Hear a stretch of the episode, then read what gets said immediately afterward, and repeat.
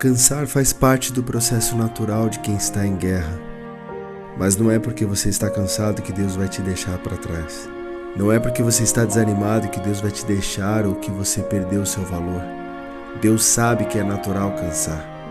Todas as vezes que perdemos, existe alguém para apontar o nosso erro, e poucos estão preocupados em nos trazer para mais perto de Deus.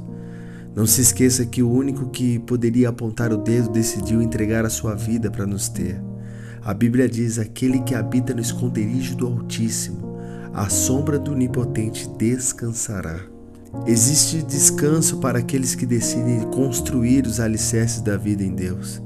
Eu consigo ver as mãos de Jesus te abençoando com o descanso que você precisa.